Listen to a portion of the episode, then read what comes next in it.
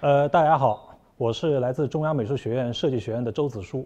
二零零八年呢，当时我在中国美术馆工作，然后有一个机会能够让我随着这个 UNDP 去了汶川地震的现场。当时呢，一辆车把我们带到了一个很空旷的一个一个田地，然后呢，当时我觉得，哎，这好像没有什么啊。但是呢，刚下车，他们告诉我，其实你现在站的不是一个平地，而是一个山谷，在这个。汶川地震发生的时候呢，这两边的山在五分钟之内突然崩塌，然后把整个村庄就填平了。所以我现在当时脚下几百米的地下居然是一个村庄，有很有几百人在瞬间就已经失去了生命。所以这件事情当时对我的打击是非常非常的大。所以当我回到中国美术馆的时候呢，我花了一年的时间，然后策划了一个展览，叫做“度国际应急建筑设计展”。当时呢，我从全球一共邀请了十五个建筑师团队，让每一个建筑师针对不同国家的不同的自然灾害以及不同的价值观体系下，如何去设计不同的应急建筑。那比如说像这个左边这个第一个，这是由当时日本的藤本壮介设计的，叫一片房子，它是一片塑料的房子，拉开就能变成一个空间。然后呢，浪漫的法国建筑师说，我们那边没有自然灾害啊，只有无家可归者。所以他设计了一个小拖车，而而他这个小拖车呢，在欧洲正好是一个标准车位的位置。那这一个呢是美国的麻省理工的建筑师针对当时的 SARS 来设计了一个临时的帐篷。那这个就非常有趣了，这是一个瑞典的建筑师啊，然后他设计的是个地震桌，人可以躲在这个桌子底下等待一个星期的救援。那重点是，他在这个桌子底下呢放了水啊、花花公子杂志啊，包括巧克力啊，包括这个医疗包啊，哎，大家在这下面可以依然可以生存的很好。那当然，令我最印象深刻的其实是这件作品，因为当时我在思考一个问题，就是什么呢？就是当地震发生的时候，你身边不可能有建筑师，那这个时候你怎么办啊？那这个励志智利的建筑师呢，提供了一个很好的案例：刨一个坑，然后里面堆上一垛柴火，然后外面糊上泥巴啊，戳几个洞。然后一把火一烧，哎，就变成一个桃屋啊！我觉得这个想法是一个特别特别有趣的一个一个点。二零一九年的时候，五月十二号一周年纪念的时候啊，这个展览呢顺利开幕。更重要的是，其实它也是帮助我去度过了自己三十岁的生日，让我开始对自己的这个一个迷茫能够起到一个新的引导作用。这个时候呢，我就辞职了。那辞职以后，有一天我其实对自己还是非常迷茫。三十岁的时候，然后有一天我坐在一个商场里面，跟朋友在吃冰激凌。然后突然间背后有个人在拍我的肩膀，然后我回头一看，居然是中央美院的韩老师，韩韩燕老师。然后他说：“嘿，这边有一个英国的一个学校，他们在找一个设计师，又是个策展人，他们希望给他提供一个机会，能让去英国去读一年的硕士。你有没有兴趣？”我说：“好，OK 啊，我觉得非常棒啊。”然后呢，我就回去准备准备雅思了。就当准备我去参加雅思考试的前一天。我突然间看到中央美术学院的官方微博发了一条信息，说这个韩燕老师因为癌症去世了，所以当时我的心情就完全又是再次被击中。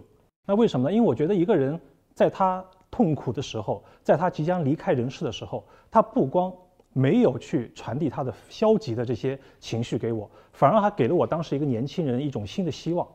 所以我当时觉得，为了他，我一定要去英国读书。所以当我来到英国的中央圣马丁，在攻读我第二个硕士学位，叫做叙事型空间设计。那有一天呢，我在通过英国的 BBC 的新闻上，然后呢，突然间看到一则新闻，说这个曼彻斯特他们在在挖掘一个这个这个地下，来要准备建一个超市的时候呢，看到了一个维多利亚时代的一个地下室，一个住人的地下室。那后来根据新闻就看到，就是英国在第一次工业革命以后，大量的移民其实都纷纷涌入英国的各大城市。啊，那恩格斯。在一八四四年到一八四五年写的《论英国工人阶级现状》这本书里面，详细论述了英国的各大地下城市是如何居住了人的。那当时我想，哎，那美国似乎也有一个叫鼹鼠人啊。美国情况其实跟英国是一样的。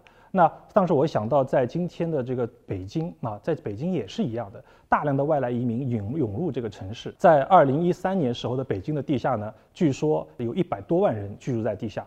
然后呢？为什么他会住地下呢？因为大多数人的职业呢都是做这个服务行业的，都是做服务行业。他们一般都住在城市的郊区，而当时城市的这个这个交通的时间呢都是晚上十点啊，地地铁站也是晚上十一点，所以很他们没有办法回到自己的郊区的房子。那这个时候怎么办呢？他们只能居住在地下。所以这个时候，我把我自己的当时的毕业设计定为一个选题，就是去研究今天北京的地下，当时住了那么多北漂、那么多城市的外来移民。那这个时候我就回到了北京。我一开始想试试图去租一个地下空间，能够去展开我的进一步的调研。但很遗憾，我刚进去的时候，很多人都以为我是记者，他们纷纷的拒绝。大家可以看到这几张照片都是我当时拿手机偷偷拍的啊，整个状态是还是比较的隐蔽。直到我来到了这一个地下室，北京这个望京花家地的一个地下室，然后呢走到走进地下室，大家可以看到一个长长的一个通道啊，然后呢主走廊的光线非常的昏暗。而这个分支走廊里面呢，也晾满了各种各样的衣服。其实大家知道吗？其实当时在地下室的居民和地上的居民发生直接冲突，就是因为这个晾衣服这件事情。而且在美国都有一个叫“晾衣绳法案”，就是在社区里面，如果你在晾大量的衣服的时候，它是一种贫穷的象征啊，所以为此还曾经发生过枪杀人的事件。所以在中国一样，就是当时地下的居民通过晾衣服在地上的社区，从而引发了地上和地下居民的第一次真正意义上的冲突。四十个人共用两个厕所和一个刷卡收费的一个淋浴间，在墙上你会发到很多有有趣的一些信息和海报，比如说像这一张，不管多困难，距离多遥远，我都不会放手。然后呢，墙上还有很多很多的挂衣钩，不同时期人留下不同的挂衣钩，就好像不同人的一个个表情。这个当时其实给我的感觉也是非常非常的印象深刻。还有一个很有趣的现象，就是我们楼上的这个门啊，它为什么老坏？修十次坏十次。其实就是因为什么呢？地下的居民他没有这个楼的钥匙，而地上的人有钥匙，怎么办呢？他们有的时候就发生砸门啊、踢门的事件，所以这个这个门就会出现这样的情况。在这个时候呢，我遇到了这个地下室的房东哦，我第一次跟他讲，哎，哥们儿，我说我能不能租你一个房间？我说我想在这儿做一个一个艺术项目。那哥们儿第一次听说艺术项目，他觉得非常的困惑啊。我们跟他谈了两个小时，似乎他有点将信将疑，但是还是没有同意跟我们租给空间给到我。啊，那直到第二次的时候，第二次的时候，他的门下门口居然多了一块地毯。然后我见到他的时候，他跟我讲，他说：“子叔，你知道吗？上一次你跟我谈了很多，我想了很多，我也跟我的太太和女儿也也聊了一下。我们觉得我现在三十岁了，我觉得我可能需要去改变些什么。然后呢，他就把这一间他自己平时打游戏的一间房间租给了我。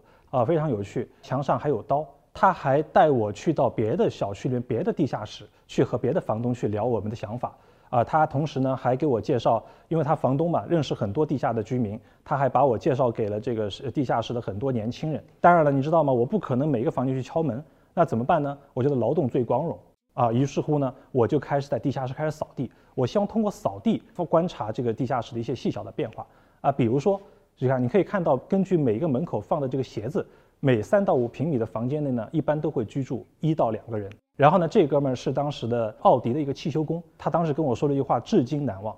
他说：“现在的人特别无聊，只知道房子、车子和女人。”然后呢，他想学新能源。而另一个留下深刻印象的故事是这个锅炉工，一个小伙子。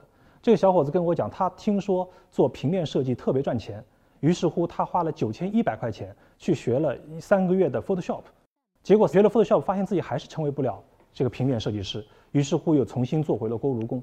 为此呢，他专门写了一封信，叫做《人生两大陷阱》，一是和别人做比较，二就是证明自己。所以这封信看似简单，但是其实面对我们每个人，其实不都是这样子的吗？逐渐逐渐的，我开始获得了整个小整个地下室居民的一个信任，他们开始主动邀请我去参加他们的 barbecue，啊，在这个 barbecue 上，我逐渐开始了解他们的内心的想法。其实有时候也挺简单的，就是他们并不是说希望地下的空间能被设计改造的多么多么的呃生存条件变得更好。其实他们很多人来到城市，其实就是为了获得一个好的职业发展可能。但恰恰是什么呢？由于他们的社会资本比较少，所以他们很难获得呃大量的一些支持，也很少知道一些职业发展的可能性。所以当时我的想法是，哎，那我们能不能在地下去做一个技能交换的项目？来帮助那些在城市里面已经有一定的工作经验和那些刚刚来到城市的一些打工的人，能让他们之间进行一个一个小时的对话。通过这一个小时对话，让他们帮助他们去了解一些新的职业发展的可能。啊，于是乎呢，我就开始做了第一次测试。这个是小周，他是一个软件工程师，他是有心理学的背景，啊，想把理疗和心理治疗结合到一起。然后呢，这个是一个小赵，小赵呢，他是一个足疗师，他以前是有计算机背景的，他现在很想学软件工程。于是乎，我们做了第一次的这么一个技能交换的一个测试。然后呢，我们把地下室的一间床把它分开，就把它变成了两张椅子，然后两个人在这个上面就开始了第一次的一个技能一个技能交换。啊，这是你看他们在把这么一个合起来，来做成来做理疗的一个现场的一个教学。之后呢，我征求了他们双方的一个反馈意见，他们跟我讲说，这个是一个非常有趣的一个体验。但是呢，他们依然希望什么呢？能够把这个空间啊，能够进行适当的改造，能够让大家在这个空间里面能够获得更好的一个有尊严的一个体验。我一开始想把这个房间全都给它刷白了，呃，但是这时候一个居民跟我讲，他说：“你能不能不要把这个房间全都刷白？”他说：“我们想挣了钱回到家就想去盖一个房子，你能不能把这个空间刷成一个房子的形状？”于是乎呢，我们就按照他的想法设计成这个样子。下面白色，它是一个代表的梦想啊；顶上那些以前没有动的这个屋顶呢，它感觉更像是一个现实。这个时候呢，你看我们这个是这个地下室的一个居民，他是一个烤鱼店的一个大厨。这个时候他专门给我们送来了香蕉。其实这件事情让我能看看到我们的工作在一点点、一点点获得整个地下室人的信任。那这时候我们还给他们做了一些摄影工作坊，比如说我们给他们做了一个全家福的摄影。大家可以看到这一家，据说这是他们家第一次拍全家合影。啊，这是一对情侣，也非常开心。这哥们儿是一个单身。那这个时候呢，就每天晚上就到那个地方去陪他们每天去聊天。他们现在告诉我，哎，我们也许下一步我们应该想如何去改变大家对于地下室的一个感知。其实他们是一个个有梦想的人啊，他不再是媒体媒媒体的口中所描述的鼠族。所以这时候我们就开始了下一步的改造计划。那第一步什么呢？我们把这个地下室的门刷成了和整个楼的这个外立面的颜色是一样的，让这个地下室的门看上去就感觉像是整个地下室的一个主入口啊。那第二步是什么呢？我们把这个地下室的这个招招牌我们复制了一个，然后把这个“下”这个字呢进行了一点点的小改变，其实背后就装了两个小马达。猛一看大家看不出什么变化，但是逐渐逐渐你会发现，哎，这个一会儿是地上室，一会儿是地下室，这个当时引起了很多人的关注和思考。那下一步是什么呢？原本的地下室是被无数个小房间被隔成了一个孤立的一个小孤岛，而人容易在里面去迷失方向。所以呢，我们把想把这个地下室改造成一个一个摩天楼，把它变成一个一个层级啊，一个很好的导视系统啊，就像这样子，一下去就是一个 ground floor，就是它不再是地下室，而是地上。然后里面每一层，大家可以看到主通道里面都是一二三四五六七，变成每一个层级。而且晚上回来的时候呢，看到是温暖的黄色。而早上离离开去上班的时候呢，哎，看到的是一个充满希望的蓝色。如果说整个空间它是一个空间改造的话，那不如说它最本质的是什么？本质是应该是一个社会结构的设计。啊，我们并不在乎说把这个空间变得怎么怎么好看，而是如何可持续的能够吸引更多的地上的人能够来到地下，让他们和地下的居民能够形成一个交互的一个对话关系。所以我们把这个空间重新来设计什么呢？比如说，在它的上部是一个用来做工作室出租的地方，而把它的下部呢是一个用来给北漂年轻居民临时居住的空间，而中间这个黑色的部分其实就是用来他们进行技能交换的实习教室和自习教室。当然，我们还得留出一个足够的空间给到地上的社区的居民，给他们做公共空间。所以大家可以看到，整个整个这个空间的改造，本质上它是在思考一个围绕着一个一个公共的社区空间，如何能够把各方的利益相关者能够设计出更好的社会结构，能够让大家共享，这个才是地瓜是早期的一个核心的理念。于是乎呢，我们下一步就开始想，哎，我们怎么能够去设计一个好看的一个工作室的形式，能够吸引更多的年轻人来呢？这就是我们做的一个木头的一个小房子，那每一片把它展开，它就可以变成一个家具。那同时呢，我们还做了一系列一系列的邀请别人来做工作坊，用来测试更多人对这个空间的这个体验。我们还做了地下电影院。我的毕业设计到这个时候其实就基本到告一段落。当我在一四年底回国的时候，突然间我就看到微博上就有很多人在给我发留言。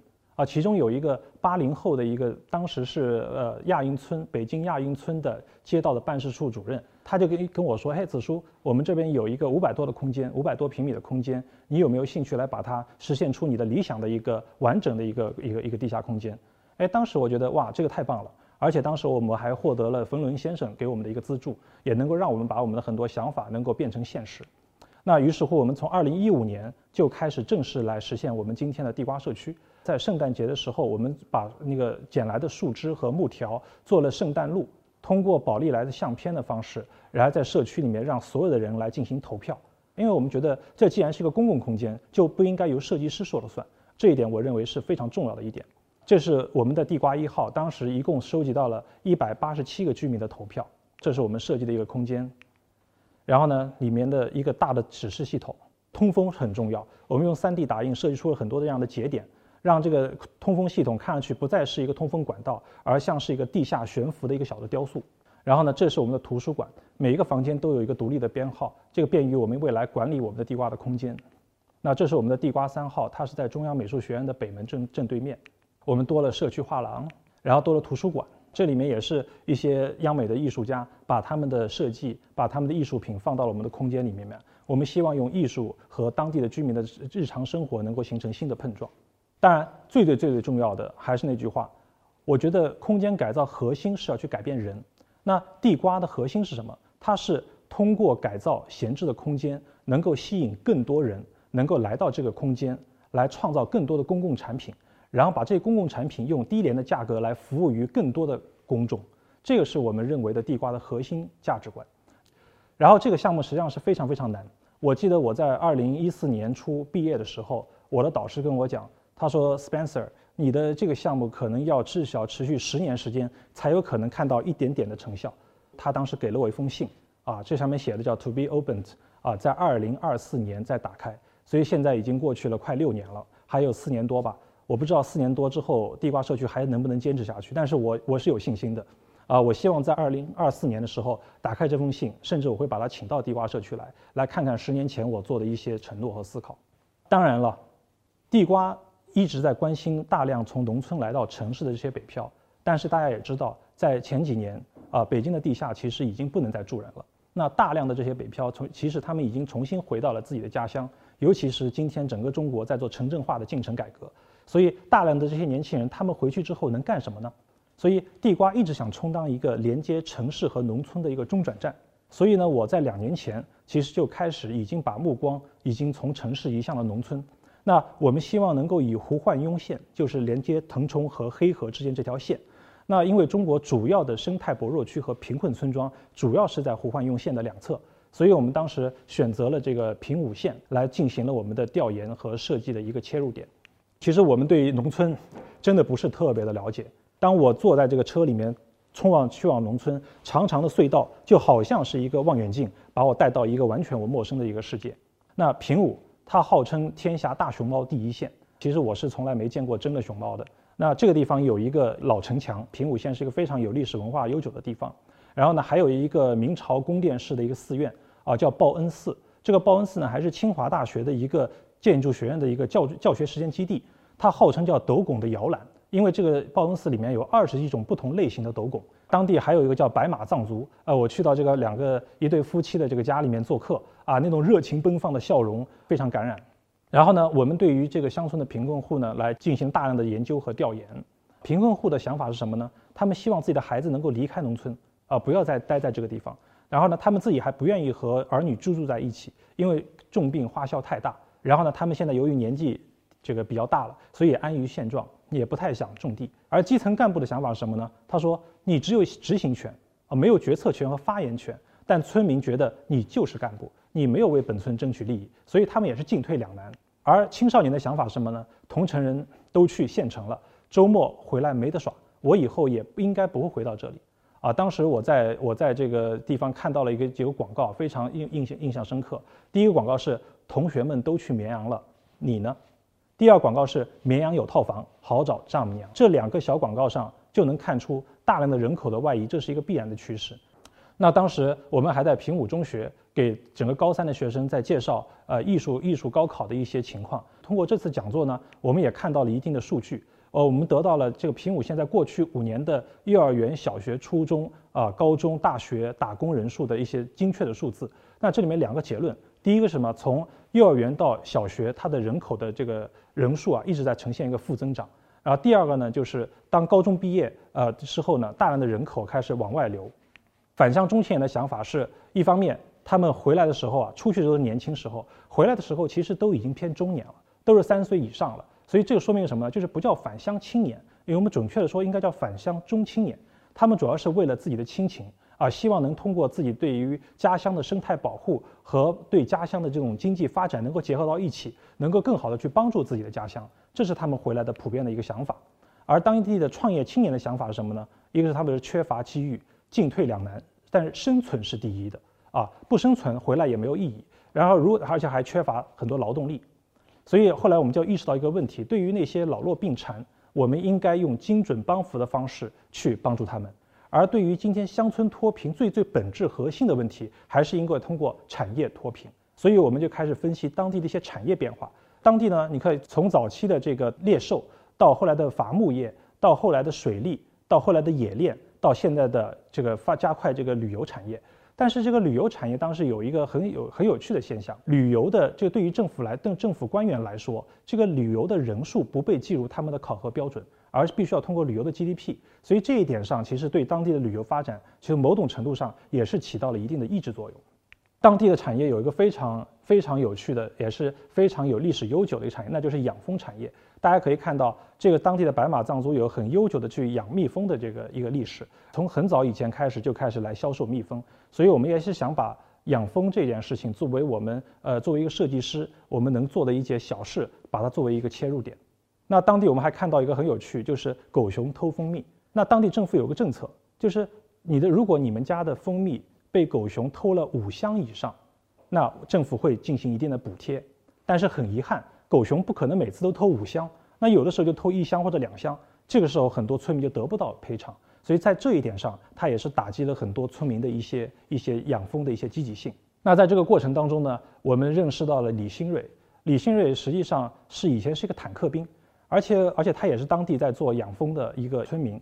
那在这个交谈过程中，我才发现一些，其实他在五年前就住过北京的地下室。他当时住在北京外国语大学的地下室，所以这一点也是更加增强了我和他一起合作的信心。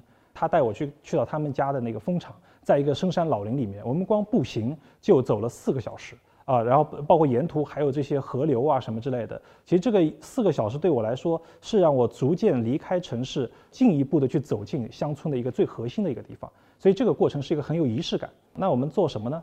它的它的最大的一个诉求就是希望能够给这些蜂蜜做一个更好的品牌和更好的包装。后来我们通过一些数据的表明，今天农村合作社他们对包装的需求其实仅次于对资金的需求，所以我们决定从包装入手。啊，于是乎我们回到北京以后呢，我们就把市面上所有的蜂蜜包装来进行了一个工作坊。我们请了很多城市的年轻人对这些包装进行了一个分析，大家来一起来讨论。最后，呃，灵感来源于这个。平武的一个蜂蜜老巢，大家可以看到，这是一个最最传统的一个这个第一代的这个蜂巢。然后受它的启发呢，我们设计了这样的包装，它也是用瓦楞纸做出来的，就像是一个打开就像是一个老的蜂巢一样。啊，当时我们在这个蚂蚁金服的这个帮助下，和蚂蚁森林一起做了一次销售。啊，我们第一次是一小时卖了一万瓶，第二次是一分钟卖了一万瓶。虽然这个数字不是特别大。但是我觉得这个数字其实也是给我们今天的很多返乡青年、返乡中青年看到了一种新的一种产业发展的可能。我们也知道，其实仅仅设计一个产品可能是没有办法去帮助乡村经济脱贫的。啊，日本的就有个项目叫做 D and Department，他们把每一个乡村里面不同的产品全都聚合到一起，在东京开了一个专卖店。啊，这个就是给当时给了我们很大的启发。所以，但那我再一次回到了这个平武县，和他们几个带头的年轻人一起来讨论。我们应该如何去进行一个这个乡村的一个品牌化的设计呢？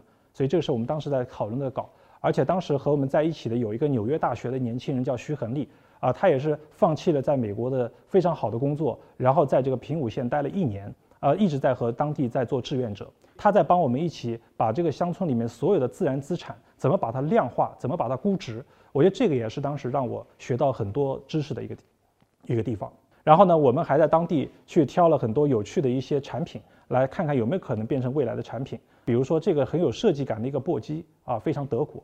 这个是当地小朋友玩的一个玩具。然后呢，这个就更有意思了，这是一个火锅的一个勺子。大家可以看到，这个火锅勺一半是用来盛汤的，呃，另一半可以来像漏斗一样，可以阻隔一些东西。所以这个都是我第一次见到，我觉得特别有设计感。当然了，我们还跑到了平武县的这个博物馆，去看了很多的当地的一些文物。中间这个是雍正时期啊，雍正皇帝对平武县留下的一个重要的一个书写。那然后呢，我们还对这个平武县的所有的一些土特产进行了一个一个分析，特别是平武大公鸡那个肉真的非常好。说到吃，吃很重要。我们在来到了这个李新蕊家，发现哎，每户人家都有一个小小的一个炕，这个炕是当地的村民无论是吃饭、交朋友、嗑瓜子儿，还是家庭聚会，所有必须要在一个地方。而它的成本特别低，这个成本大概在当地制作的话也就三千块钱，所以当时我们就探讨，哎，我们能否去以这样的形式来设计一个一个网络直播间？我们于是乎就做了这样的一个设计，做了一个乡村直播间。因为其实对我来说，当时还有一个很有趣的现象，我会发现很多公益机构，他们到当地会立各种各样的碑啊，就是我到这个地方来做了什么样的事情。我们想，哎，我们能不能不要花钱去做这个碑呢？能不能大家一起来众筹一个这样的乡村直播间，是一个透明的纪念碑啊？能在这个乡村直播间里面，能够把当地当当地的乡村教育，能把当地的这个蜂蜜罐装，能把当地的这个唇膏啊，蜂蜜唇膏能够直播给大家，能更好的帮助这些年轻人去销售他们的产品呢？所以做到这个地方时候，我自己的一个我自己的一个感悟是什么呢？就是我觉得以前从我上本科时期开始，所有的老师都在跟我说，这个设计要为要为人服务，然后设计要为人民服务。所以其实经过这么长时间的工作，然后呢大量的设计实践，我发现一个问题，就当我们真正意义上要把设计去为社会为人服务的时候，实际上是一个非常非常复杂的事情。它不是设计师坐在自己的电脑前拍一拍脑袋就能想出一个 idea 的，它是需要你在长期的在一个社会语境下，能够不断的去了解真实的世界在发生什么，每个人性背后的思考到底是什么。如果你都不了解社会是如何运作的，如果你都不了解社会的组织是如何去组织在一起的，那你是不可能去做一个设计的。所以有时候越做越痛苦，越做越复杂，但是越做越越兴奋。为什么呢？因为我觉得这个做社会设计，它帮助我。去更好的重新去审视我们的社会，它不，它能够让我原本非常小的世界，通过社会设计变得越来越大，让我知道我自己其实只是整个社会里面的一个特别小的分子，而且呢，我又没有失去我自己的信念，我依然想用我的设计去改变今天我们的社会，哪怕只是一点点。所以今天时间有限，我没有办法去和大家分享太多太多的故事。那如果你对社会设计感兴趣，欢迎关注我的个人的一个公众号，叫子舒老师的社会设计。用设计去改变，用设计去给别人一种新的希望。那就说这么多，感谢大家，非常感谢，谢谢。